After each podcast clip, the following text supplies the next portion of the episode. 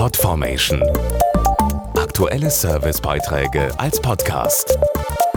Regelmäßige Infos und Tipps aus den Bereichen Lifestyle und Buntes. Welchen Promi-Mann, der gerade auch noch zufälligerweise Single ist, finden Sie besonders sexy? Das wollte jetzt die People-Zeitschrift Gala durch eine Forsa-Umfrage herausfinden. Und dabei zeigt sich, wer als Mann bei den Frauen landen möchte, sollte unbedingt ein Instrument spielen. Auf Platz 1 mit 37 Prozent der Frauenherzen liegt nämlich Stargeiger David Garrett, knapp gefolgt von Till Schweiger mit 36 Prozent. Dritter Sieger und gerade bei den jüngeren Damen sehr beliebt ist Elias Mbarek. Fast jede fünfte Frau steht auf Tatortermittler Wotan Wilke Möhring und immerhin noch 17 Prozent finden Fußballer Marco Reus besonders sexy. Also, liebe Hörerinnen, wenn Sie noch auf der Suche nach einem Mann sind, diese Herren sind alle noch zu haben.